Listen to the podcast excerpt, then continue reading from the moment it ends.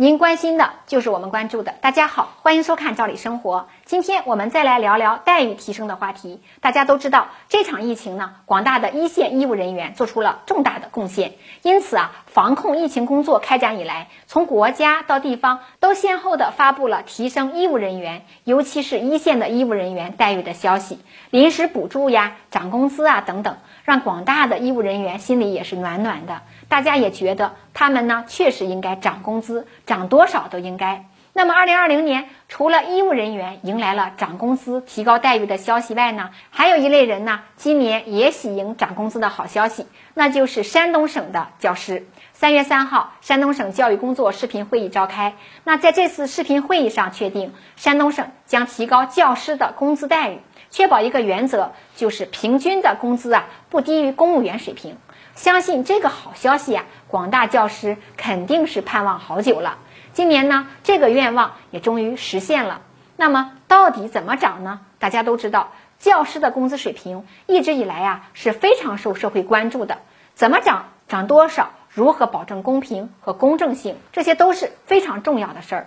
那在这次会上就确定，山东省将严格的落实义务教育教师工资待遇政策，确保所有的县市区义务教育教师平均工资呢不低于当地公务员平均工资收入水平。同时啊，为了激发义务教育教师工作的积极性，让更多水平高、付出多、教学成果显著的教师获得与之匹配的收入。今年呢，还将继续的进行教师绩效工资改革，让大家的工资收入。更公平、更合理。除了普通的义务教育教师啊，工作在艰苦边远的乡村教师也迎来发补助的好消息。这次会议也确定，二零二零年在现有的乡镇补贴政策的基础上，再给予艰苦边远乡村教师一定的补助，由财政呢来兜底保障部分边远地区乡村教师的补助经费。而且呀，为了优化教育资源，还将继续推进教师交流轮岗机制。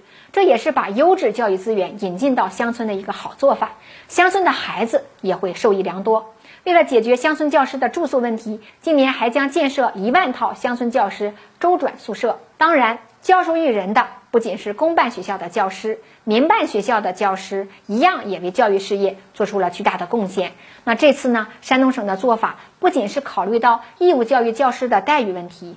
还把民办教育学校的教师待遇考虑在内。这次会议也同时释放了利好，从养老保险入手，对于非营利性的民办学校教师的养老问题，山东省呢目前正在试点推进与公办教师养老保险同等待遇。这对民办学校教师来讲算是一个重大的利好。教师这一行业是受全社会关注的行业，社会家庭对教育的重视程度都是有目共睹的，因此社会和家长。对教师的师德建设当然也非常关注，因此这次会议不仅提出了给教师提高待遇的措施，同时也对教师的师德建设提出了比较高的要求。师德师范零容忍，教师有偿补课、收受学生礼品等行为呢，将会受到严格的整治。山东省啊，历来是尊师重教的。在教育工作中取得的成果也是有目共睹的。这次提升教师待遇，必将再次提升山东省的教育教学水平，广大的学生和老师啊也都会受益。时间关系，今天的话题我们就先聊到这儿，感谢您的收看，咱们明天见。